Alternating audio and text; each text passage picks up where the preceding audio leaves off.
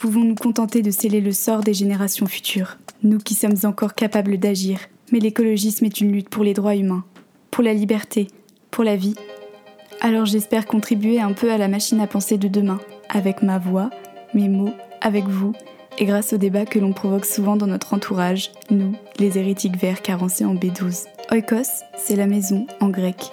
Parce que la maison n'est pas celle dans laquelle on s'enferme pour ne pas voir les problèmes du dehors, mais celle qui respire avec nous et qu'on appelle terre. Parce qu'avec elle, on peut construire un grand foyer, inclusif, bienveillant, moins riche de superflu et davantage empli d'humanité. Oikos est à la racine du mot écologie, comme nous sommes à la racine de ce nouveau foyer. Nous vivons dans un monde aux crises multiples, et si elles sont devenues normalité, c'est sûrement nous, humains, qui sommes en crise. Oikos est une feuille de brouillon, une boîte à idéal, un sac à colère au service de l'écologie.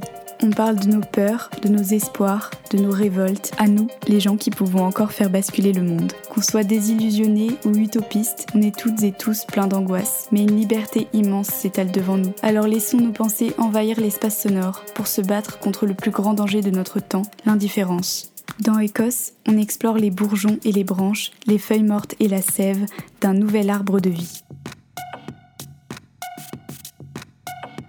Bonjour, c'est Soldat Petit Pois. Merci de nous rejoindre pour écouter une nouvelle conversation écologiste sur Oikos. Je suis ravie de vous retrouver. Vous connaissez l'expression avoir la voix qui sourit Mon invité du jour m'y a fait penser tout le long de notre entretien, tellement solaire et si connecté à ses émotions. J'ai particulièrement aimé échanger avec elle en toute authenticité, comme elle le dit, parce que c'était agréable, mais aussi parce qu'elle a des tas de trucs à dire. Elle a décidé il y a quelque temps de tout quitter pour parcourir la France en van à la recherche d'une terre où s'enraciner. Elle partage ses réflexions et ses quêtes sur Instagram sous le pseudo de Décroissante. Elle anime de mystérieux cercles de paroles dont elle vous parlera. C'est une écologiste que j'ai pris tant de plaisir à rencontrer enfin que je suis plus que ravie de vous partager notre conversation aujourd'hui avec Gwen. Bonne écoute. Salut Gwen. Salut Charlotte. Euh, je suis super contente euh, d'enfin te retrouver sur le podcast. Euh, c'est trop cool. Merci à toi d'avoir accepté l'invitation. Ah bah, merci, je suis ravie. Et du coup, bah, on va commencer par des petites questions pour un peu mieux te connaître pour les personnes qui écoutent et qui n'ont jamais entendu parler de toi. qui es-tu? Je suis Gwenaëlle. Je suis je suis vivante, c'est déjà pas mal. J'adore cette intro.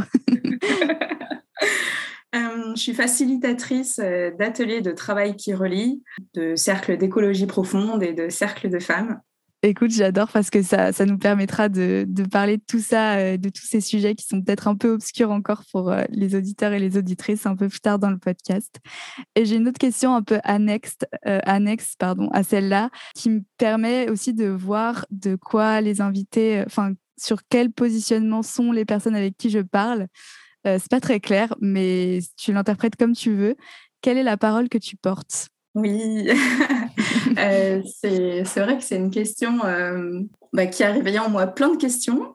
C'est alors je porte, euh, je dirais que je, je porte bah, ma, ma parole. J'ai, je considère pas porter une parole ou la parole, et, et donc bah, elle évolue tout le temps, elle se transforme tout le temps au fil des rencontres, des discussions. Elle est vivante, elle est organique. Donc, euh, la parole que je porte, en fait, c'est toute une pluralité de, paroles, de, de, pensées, de partages, et c'est spontané, ça vient du cœur. Et, euh, et c'est pour ça que je suis euh, à l'aise, par exemple, dans les cercles, dont on parlera peut-être plus tard, mais où c'est une parole en jeu. Je, je, je, parle de moi, de ce qui me traverse maintenant, et euh, je n'essaie pas d'avoir euh, une parole théorique. Euh, enfin, ça, c'est réservé aux, penseurs, aux théologiens, aux bouquins. Et ouais, donc c'est une parole qui est, qui est vivante.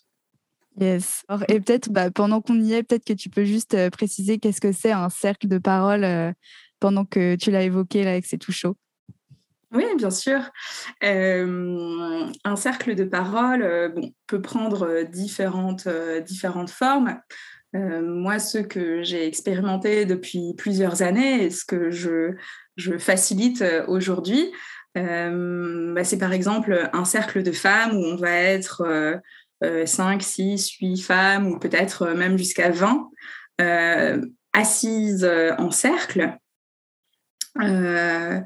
Et, donc, on va créer ce qu'on appelle un cocon de sécurité, une membrane de confiance avec des règles que, que je peux proposer ou qu'on va tisser ensemble.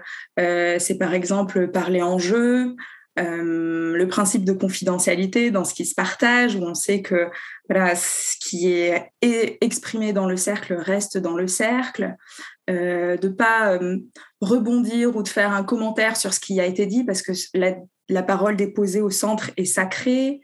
Euh, donc, ça, ça crée un climat vraiment d'écoute silencieuse. On ne parle pas en même temps. Souvent, il y a un sablier qui tourne. Comme ça, on a chacune le même temps de parole.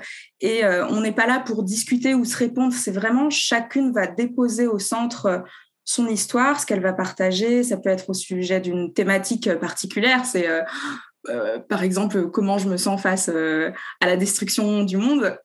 par exemple. comment je me sens euh, face euh, au, délire patriarcal. Euh, ça peut être plein de discussions comme ça, ou des choses plus intimes. c'est comment je me sens maintenant, ou simplement pas de thématique. Et j'arrive avec ce, qui vient là. Donc là, je parlais spécifiquement, par exemple, des cercles de femmes, et je m'en inspire aussi dans les ateliers des ateliers d'écologie profonde où là on est alors c'est des cercles mixtes et, euh, mais j'aimerais un jour proposer des cercles écoféministes.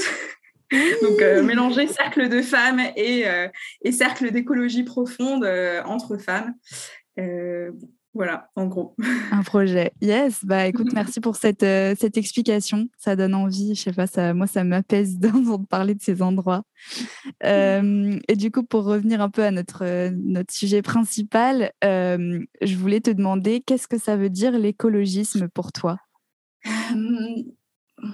Bah, Là, j'ai une image de comme une comme une réaction épidermique à la brûlure du capitalisme. Imagine une peau, euh, une peau, une membrane qui recouvre euh, toute la surface vivante terrestre.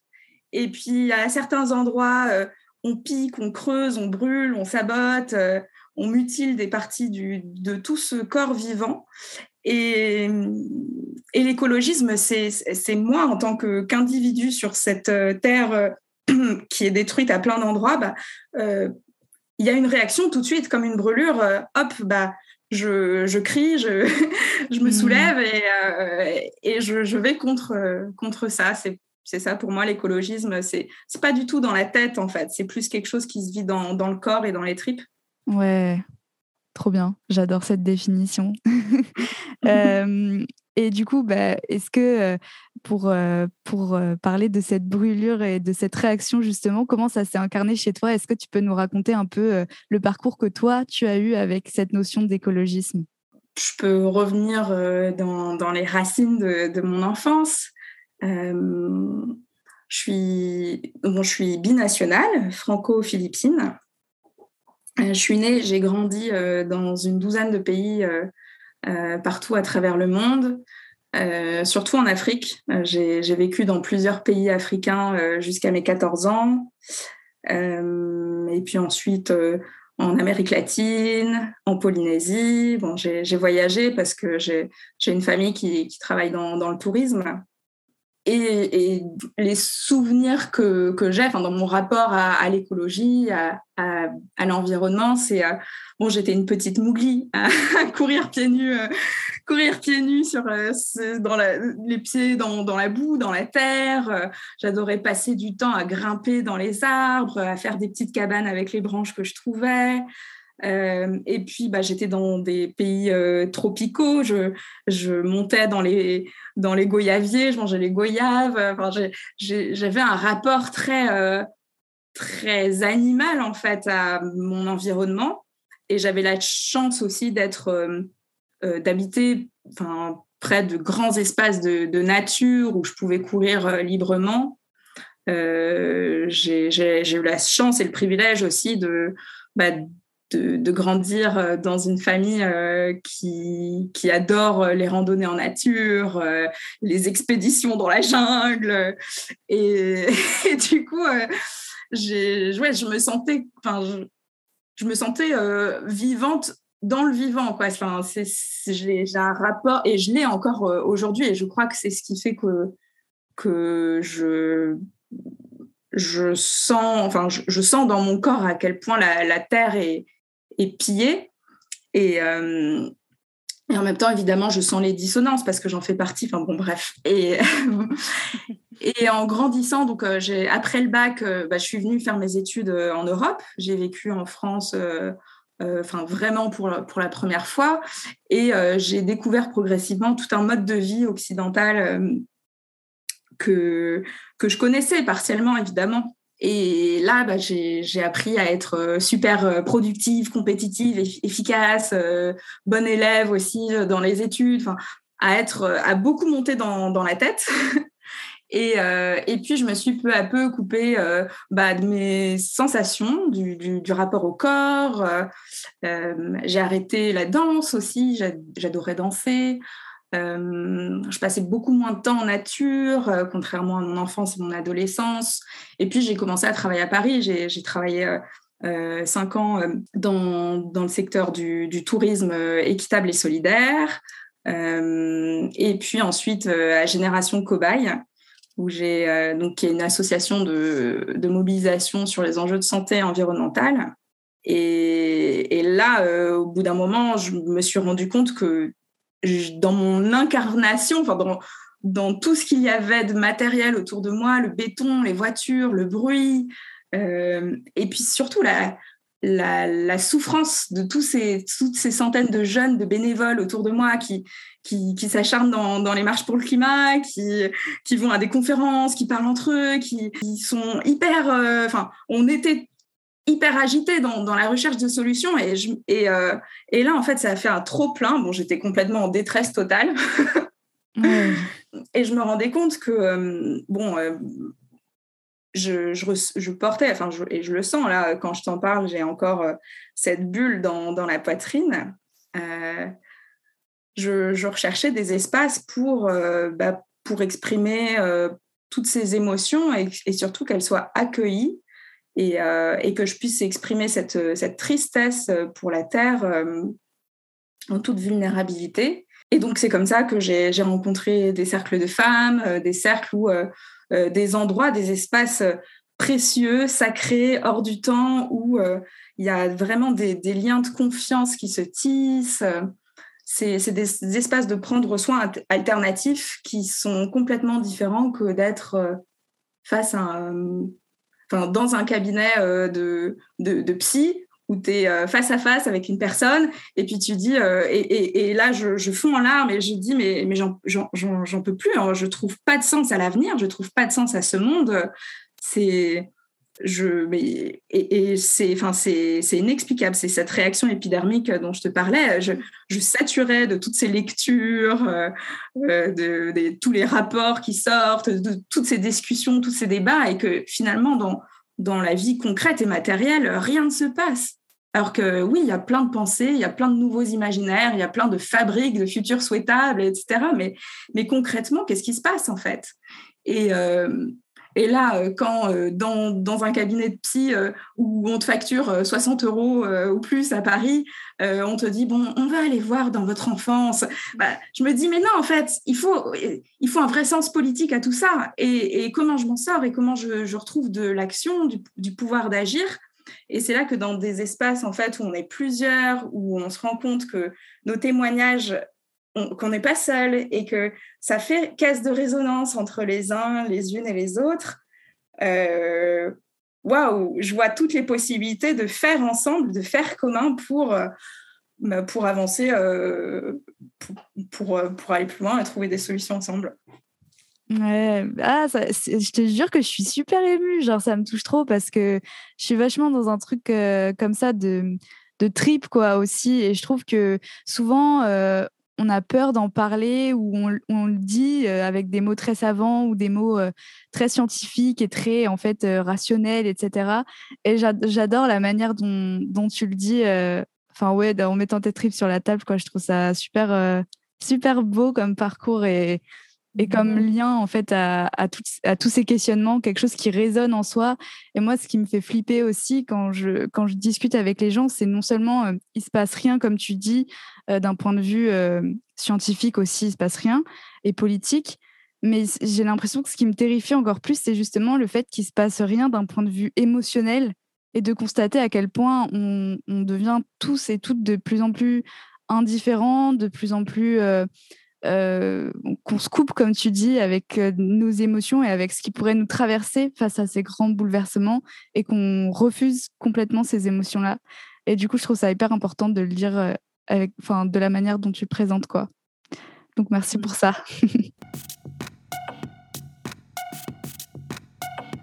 Est-ce que tu pourrais nous parler de pourquoi décroissante? Parce que c'est comme ça que, que, tu t'appelles sur Instagram notamment, là où je t'ai connue et je te demande ça parce que c'est pas un mot qu'on a vraiment eu l'occasion d'explorer dans ce podcast encore. Et je pense qu'on peut vraiment facilement le tourner en caricature. Et du coup, je voulais te demander, voilà, est-ce que tu pourrais nous parler de décroissance? Est-ce qu'il y en a une seule de décroissance? Et en tout cas, laquelle est la tienne? Alors, ce qui est assez drôle, c'est que quand j'ai choisi le nom décroissante, c'était pas du tout par rapport à la décroissance face à la croissance économique. C'est vrai. C'était pas du tout ça.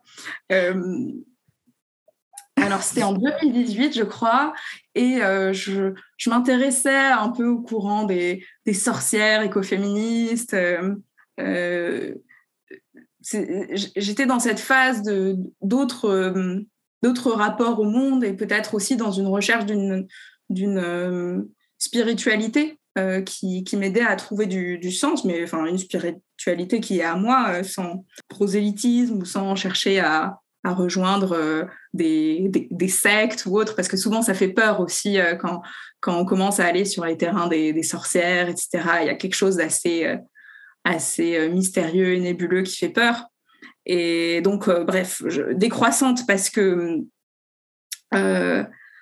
dans, dans, dans ce monde-là euh, un peu mystérieux, je, je me suis, j'ai commencé à m'intéresser à la nature cyclique des choses, au cycle de la lune, euh, au fait que euh, les, les menstruations des femmes, euh, et, notamment la, enfin, la mienne, mes règles se sont calées sur les cycles de la Lune. Waouh, c'est super bizarre d'en parler sur un podcast. non, mais j'adore. c'est ce que permet le podcast. c'est quelque chose de vivant, en fait. Enfin, je, j'ai, ah oui, je suis, complètement. Et, euh, et, et, pourquoi pas en parler, en fait? Il y a des sujets comme ça dans la société qui sont super tabous, mais et euh, oui, bah le, le, le, cycle de certaines, euh, certaines personnes euh, qui, qui ont leur menstru se cale sur la Lune. Et, et, je trouve ça magnifique. Enfin, la Lune qui régit les, marées. et, et voilà, je me suis intéressée à, la phase croissante, la pleine Lune, la phase décroissante, la nouvelle Lune et comment aussi ça, agit sur la sève des plantes qui circulent, comment elle monte, comment elle descend. Euh, et euh, voilà. Et je m'intéressais à, cette, à la magie de cette phase décroissante où je sentais aussi dans, dans, dans, mon rapport à cet astre euh, comment. C'était une manière pour moi de, de reconquérir mon corps, de, de le retrouver. Donc voilà, décroissante. C'était la lune décroissante. C'était pas du tout ah ouais. Effectivement, je j'avais pas fait ce lien-là avec la lune et les cycles et tout. Mais au fur et à mesure, euh, bon, euh, comme tu me poses la question, je, euh, ça fait caisse de résonance avec, avec des, des, vieilles lectures. Quand, j'étais en terminale, j'étais inspirée par Simone Veil et, qui est une précurseuse de la décroissance. Et puis ça, faisait évidemment résonance avec ce besoin de de démystifier toute cette société euh, de, surconsommation et évidemment que c'est ce que c'est ce que je défends aujourd'hui. Après, il y a de, nombreux courants, il y a des débats sur euh, la décroissance. Euh, moi, je crois qu'il y a aussi une, croyance de la, de la croissance illimitée qui se limite, enfin qui, qui, se heurte aux limites matérielles, concrètes de, de, la Terre. Et donc c'est ce que je porte aujourd'hui sur mon compte Instagram, mais je commence à, en sortir de plus en plus. J'ai l'impression que ça, c'est passionnant de... Euh, voilà, on discute à un moment donné où tu es à un, point de ta réflexion et je sais qu'il va, va changer, qu'il bouge et c'est ça qui m'intéresse aussi dans les gens qui réfléchissent à tout ça, c'est leur manière de se remettre perpétuellement en question et d'avancer et j'adore capturer ces, ces, doutes, ces questionnements aussi avec toutes les discussions qu'on a. Pour parler aussi d'un autre courant dont on n'a pas vraiment euh, discuté non plus sur Oikos, euh, c'est l'écologie profonde. Et toi, tu parles de ça euh, notamment dans ta bio Instagram. je vais beaucoup parler de ton compte Instagram que j'aime beaucoup. D'ailleurs, je crois que je le mettrai dans la description de l'épisode.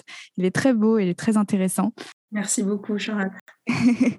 et dans, ces, dans cette bio, tu parles d'écologie profonde et tu parles aussi de transformer nos angoisses en pouvoir d'action. Euh, et du coup, c'est quoi, euh, c'est quoi ce courant et, quel lien avec justement euh, la décroissance, les cycles dont tu parlais et toutes les réflexions qui t'animent? Au début, quand j'ai rencontré le terme d'écologie profonde, je le voyais comme quelque chose qui se passe à l'intérieur, euh, quelque chose qui résonne avec euh, ce que je ressens, cette fameuse réaction épidermique euh, dont je te parlais.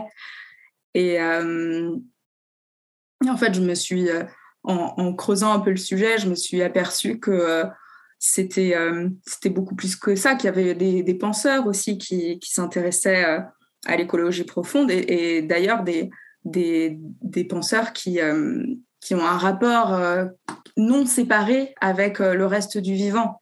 Il n'y a pas euh, ce, principe de séparation euh, homme avec un grand H et nature, mais cette conscience d'un soi totalement interdépendant et, ancré à, la matrice vivante de la Terre-Mère. Arne Ness, notamment le philosophe norvégien, je sais jamais comment vraiment prononcer son nom. Moi non plus, je me disais waouh, la classe, elle sait comment on prononce ce, nom. c'est le truc que tu lis mais que tu dis jamais à voix haute et le jour où tu dois le dire à voix haute, tu es là genre alors? non mais bon, écoute, je sais pas comment on prononce son nom. On va rester sur euh, la base que tu as proposée. oui, bon, j'ai un peu marmonné Arnonès, qui était passionné de, de, de montagne, euh, d'escalade, d'alpinisme. Euh, donc, il parle de, de, la deep ecology et c'est une, c'est une écologie euh, radicale et, qui, vient chercher à, la racine de, de, ce qui cause souffrance dans notre séparation vis-à-vis de la Terre et, euh, et, comment en prendre soin et comment renouer ce lien. Et c'est un, c'est un mouvement qui se distingue d'une écologie superficielle, euh, qui, qui, continue dans cette forme de on fait comme d'habitude, le business as usual, et euh, qui n'interroge pas en profondeur le, notre rapport, euh, le lien à l'autre, aux autres êtres vivants, et qui, qui, reste finalement très anthropocentré. et il y a d'autres courants où on peut parler de l'éco-psychologie, qui est née dans, dans la, les mouvements de contre-culture américaine, à l'époque de, des dénonciations de l'impérialisme américain pendant la guerre du Vietnam, où il y a euh, plusieurs, euh, plusieurs penseurs, euh, philosophes, sociologues, comme Théodore Rosac notamment, qui, bah, qui s'interrogeaient sur d'autres manières d'habiter le monde sans principe de domination, d'injustice écologique, économique, sociale, etc. Euh, et il y a un vrai questionnement euh, politique aujourd'hui. Et le problème, c'est que euh, l'éco-psychologie, renouer avec la Terre, souvent, c'est ce qui est triste, c'est que ça peut être capté par le capitalisme, encore une fois. Ce qui est, ce qui est incroyable, c'est que aujourd'hui, l'éco-anxiété va devenir un business du capitalisme parce que euh, euh, là, on voit fleurir euh, plein de coaching qui se servent de la nature comme outil pour, pour s'adapter à un monde qui ne va pas. Mais en fait, finalement, on est dans cette même logique de consumérisme où le vivant est utilisé encore comme un objet, un outil, alors que c'est quelque chose de de plus souterrain, qu'il faut complètement démonter. Quoi. C'est des, des, paradigmes de pensée qui, qui vont s'effondrer aussi avec le capitalisme. Ouais, c'est clair. Ça me fait penser qu'hier, j'ai reçu une invitation euh, à une conférence et je crois que le, le, le, nom de la conférence était un truc du style euh, Restaurer la, la biodiversité, euh, des opportunités à saisir ou des trucs comme ça. Enfin, et vraiment, c'est des trucs qui me donnent de l'urticaire. Et comme tu dis, c'est qu'il y, y a, un truc de parfois, euh, enfin une fois, je me rappelle, je discutais avec ma mère et on avait vraiment un, débat sur, on, on, se comprenait pas en fait, elle comprenait pas ce que je, mmh. ce que je cherchais avec tous ces trucs d'écologie et tout. Et là, il y a un truc qui s'est décoincé. J'ai eu un déclic et je lui ai expliqué en lui disant, mais en fait, je crois que moi, si jamais on pouvait consommer à l'infini, si jamais même il n'y avait pas de réchauffement climatique ou il n'y avait pas de machin, euh, je serais quand même écolo parce que justement, il y a ce, truc qui est beaucoup plus profond que juste des réalités. Euh, euh, physiques dans lesquelles on se met encore au centre en se disant ben on va plus avoir de quoi euh, consommer comme maintenant, on va plus avoir de quoi exploiter la nature, il faut qu'on trouve d'autres moyens. en fait, il y a quelque chose de de oui qui, concerne le lien en fait, le lien à la terre et, comment on se considère nous comme une partie d'un tout ou et pas comme un tout qui regarde notre tout en face quoi. Enfin, je sais pas comment dire ça clairement, mais mais il y a vraiment quelque chose d'important, je pense, dans ces, dans ces réflexions-là, qui nous distinguent euh, peut-être de, de pas mal de gens qui seraient appropriés euh, aussi l'écologie aujourd'hui, comme tu dis. Mmh. Bah, ce que tu me dis, ça me fait penser à. Euh, bah, l'été dernier, je suis allée à la ZAD de Notre-Dame-des-Landes et il y avait une superbe conférence de Barbara Gloseski, anthropologue, qui a publié récemment Réveiller les esprits de la Terre alors peut-être que j'ai pas bien le nom, mais en tout cas c'est le sens euh, du titre. Il faudrait que je le retrouve. Mais oui, il me semble. Réveiller les esprits de la Terre. Euh, et elle a beaucoup travaillé avec euh, les peuples aborigènes d'Australie. Et puis j'arrive un petit peu en retard à sa conf, et là elle, exprimait nous sommes, nous sommes constitués des poussières d'étoiles. Et, et c'est incroyable de se dire qu'il y a quelque chose de de, mystérieux et de, magique qui circule entre nous et, comment l'honorer. Et ça me fait penser aussi que c'est un principe de liberté. Euh, la liberté euh, des uns euh, s'arrête ou commence celle des autres, mais c'est aussi la liberté des, des uns s'arrête au moment où commence la liberté de la terre. C'est comment, ce, comment avec humilité, rester sur un même rapport, enfin sur un rapport euh, égal, euh, un rapport. Euh, d'ailleurs, c'est le principe de l'humilité. C'est l'humus, c'est être au même niveau que, la terre. Ouais, c'est marrant. J'avais pas fait le, rapprochement. Alors là, je vais citer une, légende que tu avais mise sur un post Instagram pour parler un peu de, toi, la manière dont tu vis tout ça. Euh, tu mmh. disais, je vis dans un van, mais la van life ne me fait pas rêver. J'ai choisi ce mode de vie transitoire car j'ai quitté mon logement citadin et je me suis débarrassée d'une grande partie de mes possessions matérielles pour pouvoir pour pouvoir pardon, vivre libre, autonome et nomade, le temps de trouver l'écolieu idéal pour mon enracinement futur.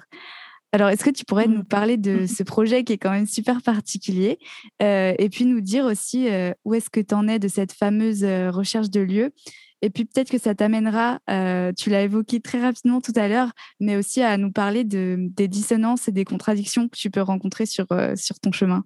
Oui, bah je, rencontre les dissonances et les contradictions tous les jours, comme euh, je crois tous les militants écologistes, parce que c'est le propre d'être dans une phase de, de, transition, de basculement, où on passe d'un monde à l'autre mais bon, j'essaie au maximum de les accueillir, de les accepter et de faire avec et de faire de mon mieux avec dignité. Bah, à l'heure où on enregistre le podcast, donc on est en hiver et j'ai la chance qu'on me prête une maison dans laquelle je peux rester au chaud. C'est ce que j'allais te demander, j'allais te dire mais tu es où là? Et dès le printemps, je reprends la route, j'ai mon van euh, garé en bas et je reprends la route. Euh, pour et ce que j'ai fait euh, tout le printemps et l'été et l'automne passé à sillonner euh, euh, diverses régions de France où je me suis débarrassée de, de plein de possessions matérielles, j'en ai encore un peu, j'ai des cartons chez mes parents, hein. mais je suis entrée dans, dans, une logique minimaliste où j'ai eu des vraies prises de conscience sur qu'est-ce qui est essentiel pour moi et pour vivre. Ouais, c'est un peu comme le dépouillement des ermites. J'avais cette image un peu des bouddhistes qui partent méditer pendant des années sous des arbres. Mais c'est un peu ça ce que j'ai vécu. Et, euh, et où est-ce que tu es euh, de ton. De, tu disais rechercher un écolieu où tu voulais euh, t'installer, plus ou moins. oui, voilà. Est-ce que c'est toujours ton idée? Est-ce que tu as trouvé ce fameux lieu? Est-ce que tu cherches encore? Est-ce que finalement Je cherche encore. Ok.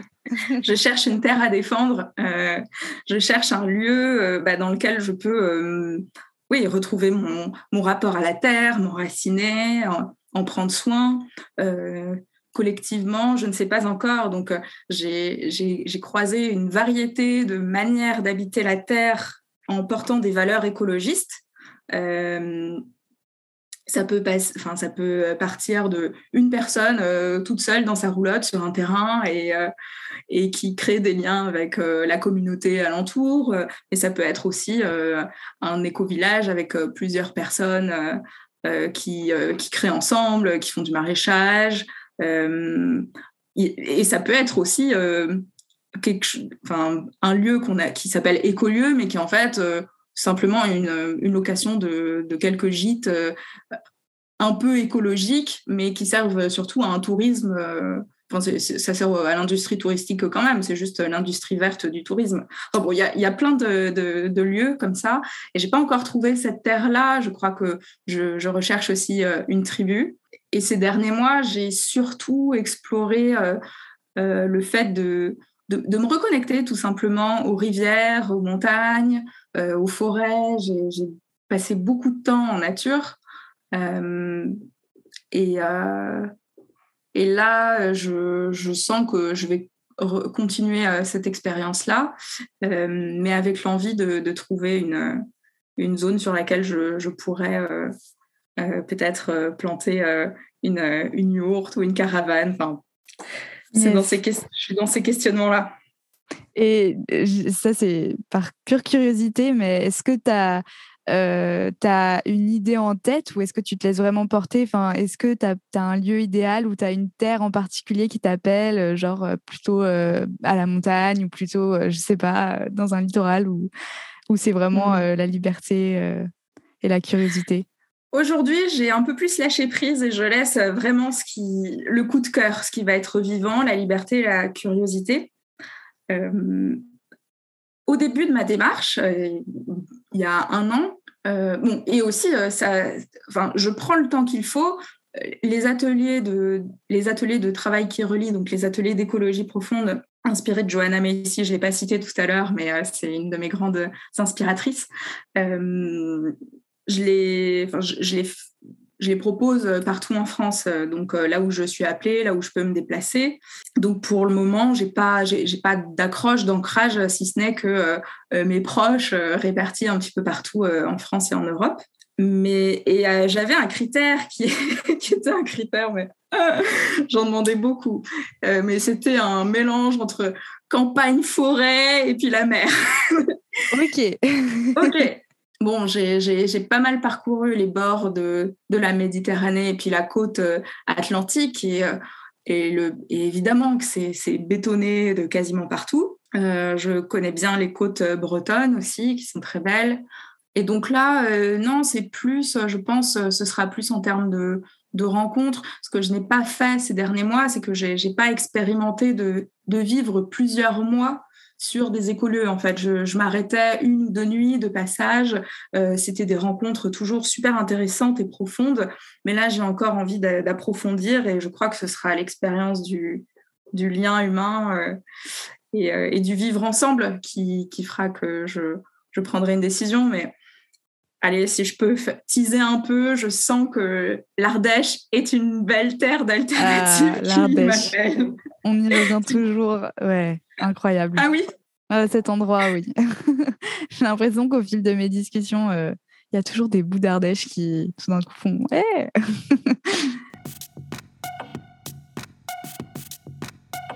Mais écoute, bah, en tout cas, on suivra, on suivra tes aventures. Et justement, poursuivre tes aventures. comme j'ai dit tout à l'heure, moi, je, t'ai découverte par Instagram, que j'utilise beaucoup, même un peu trop. Mais bon, ça c'est... On en parlera justement.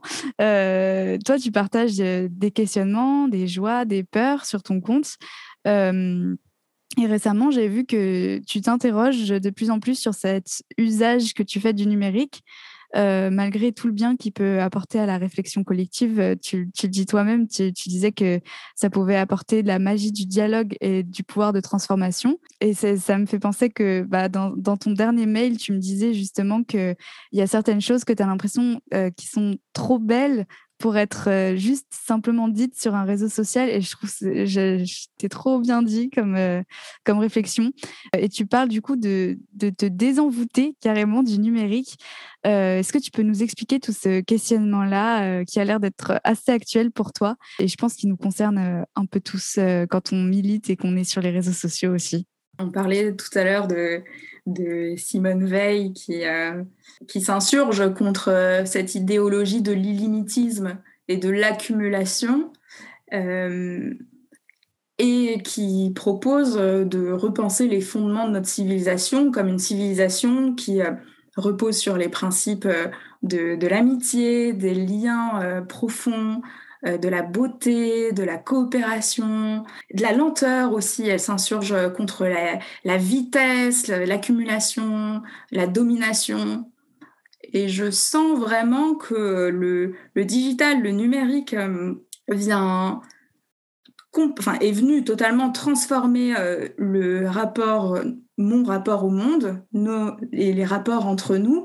Je ne l'ai pas encore, enfin pour le moment, c'est peut-être pas encore totalement conscient, mais je pressens que euh, contribuer à la bascule, à un changement radical de la société, euh, passera par un démantèlement du numérique et du tout digital. En fait, la, société euh, du métaverse et tout digital, de la startup nation, etc., ça ne me parle pas du tout. Et j'ai vraiment envie de revenir, et c'est pour ça que je cherche une terre aussi, c'est une terre dans laquelle j'habite, où je crée des liens réels, où j'échange avec les gens, je peux les regarder dans les yeux, on se rencontre au marché, on a des espaces euh, de, enfin, je sais pas, une bibliothèque partagée, des espaces communs, des espaces où on se rencontre, où on danse.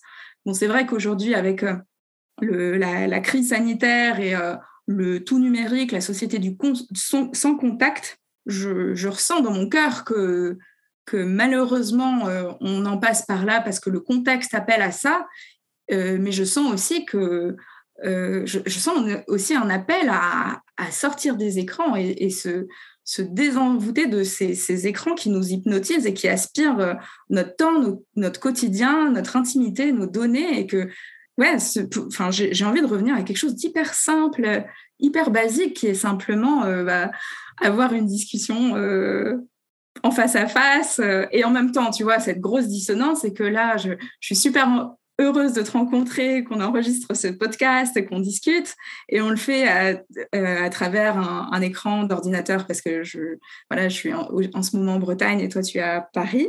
Donc euh, oui, je, sens complètement ces décalages, et, mais voilà, je, le ferai je, sens que euh, j'ai besoin de retrouver les bases avec la Terre et, que progressivement, je, me débarrasserai du smartphone et puis j'aurai un, vieux Nokia comme dans les années, euh, au début des années 2000.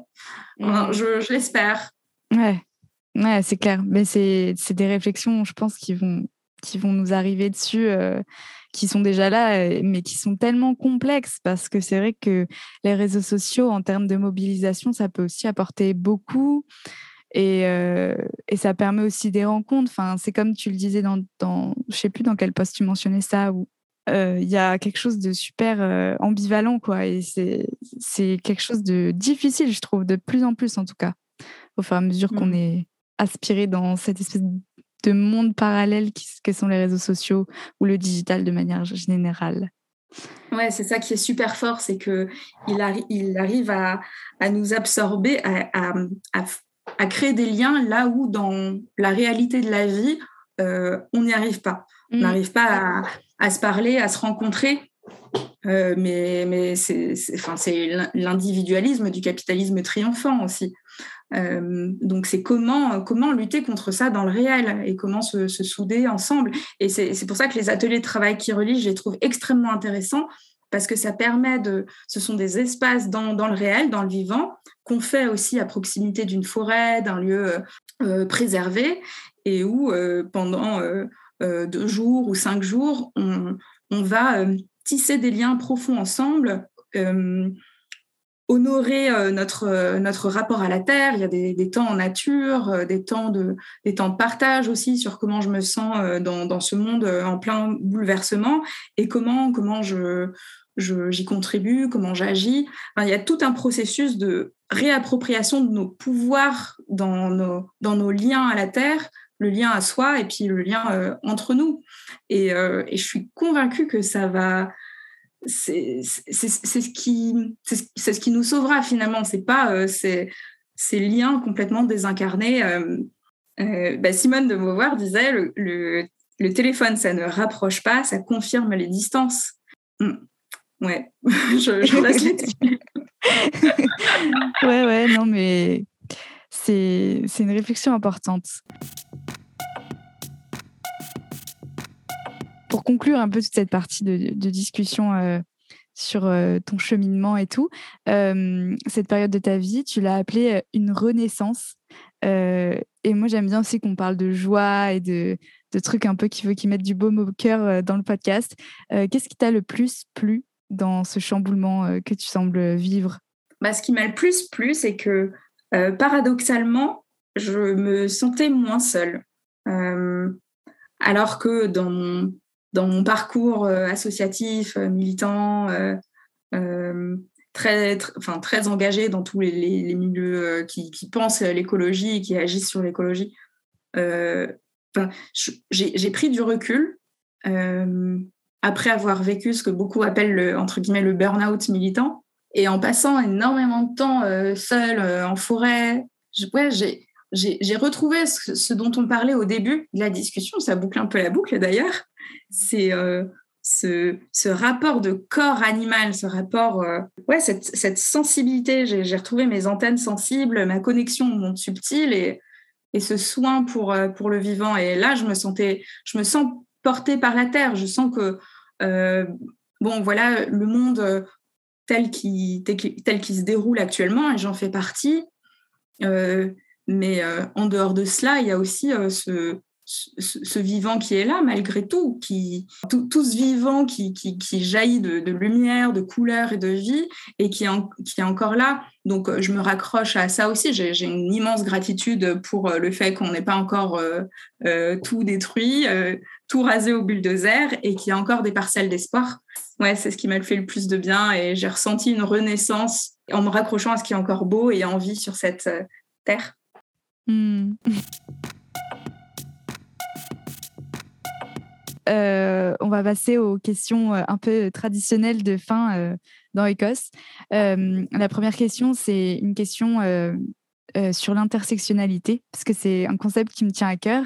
Et du coup, dans chaque épisode, je demande à mes invités de parler, enfin d'évoquer en fait un combat qui n'est pas de prime abord lié au combat écolo, mais avec lequel on peut carrément tisser des liens.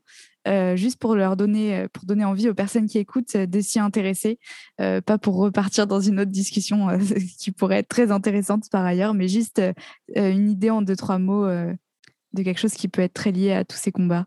Bon, c'est vrai que spontanément, je pense féminisme par exemple, ou ou même euh, le, numérique, l'interface numérique, en dehors de toutes les implications écologiques qu'il a, comme euh, euh, bah, les, serveurs qui consomment énormément, les terres rares qui sont, qui sont liées à l'extractivisme. il y a aussi le combat du, du lien. C'est tout simplement ça, c'est le combat de refaire lien dans le réel. Donc, c'est le combat euh, pour l'amitié, pour l'amour, pour euh, la compréhension, la rencontre. Et puis les dernières questions, bah, en général, je les regroupe. Euh, c'est des questions un peu sur l'avenir. en gros, quelles sont tes, plus grandes peurs pour le futur? Et en pour contrebalancer un peu ça, quel est ton plus grand espoir? Si tu as de l'espoir, c'est pas une obligation non plus. J'aime beaucoup les questions que tu, que tu poses parce que tu les, envoies quelques jours avant l'enregistrement et, euh, j'ai réagi, je t'ai répondu euh, par mail en te disant waouh, mais euh, merci pour les questions que tu poses parce que elles, elles, elles, dérangé, enfin elles me dérangent, elles, secouent et en même temps elles sont tellement puissantes. Donc merci pour ça, Charlotte. je crois que j'ai fait une tentative d'esquive à ta question. Grave, mais elle était stylée, franchement. non, bah, ma plus grande peur, on n'en a pas parlé, mais euh, bon, j'ai, comme j'ai, voyagé à travers, euh, enfin, j'ai grandi en voyageant à travers le monde, évidemment en avion.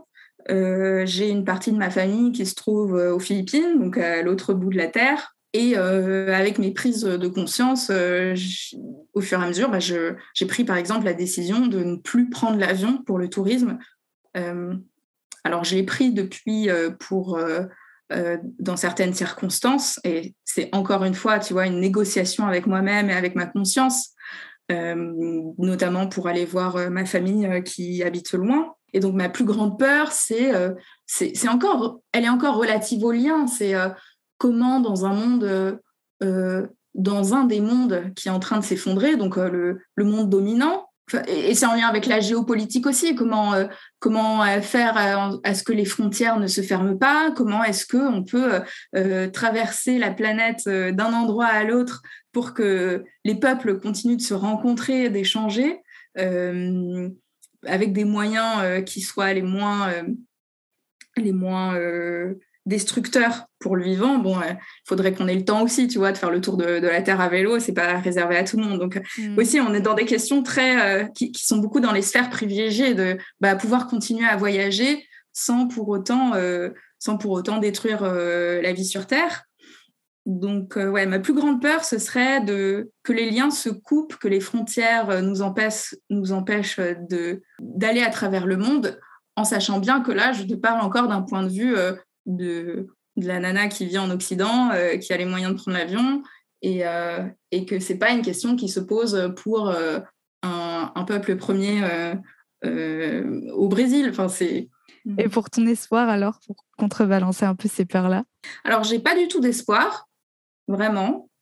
par contre, j'ai de l'espérance. Et, et Johanna Macy, dans L'espérance en mouvement, donc Johanna Macy, qui est une des pionnières en écopsychologie, je ne sais pas si je l'avais dit avant, elle, euh, elle distingue l'espoir et l'espérance. L'espoir, c'est quelque chose d'assez naïf, où tu attends que euh, une force supérieure, euh, alors entre parenthèses, cette force extérieure à nous-mêmes, c'est quoi? C'est l'État, les, les, grandes entreprises qui ont le pouvoir, donc je ne sais pas, fasse quelque chose de manière à changer la donne Là, j'ai aucun espoir.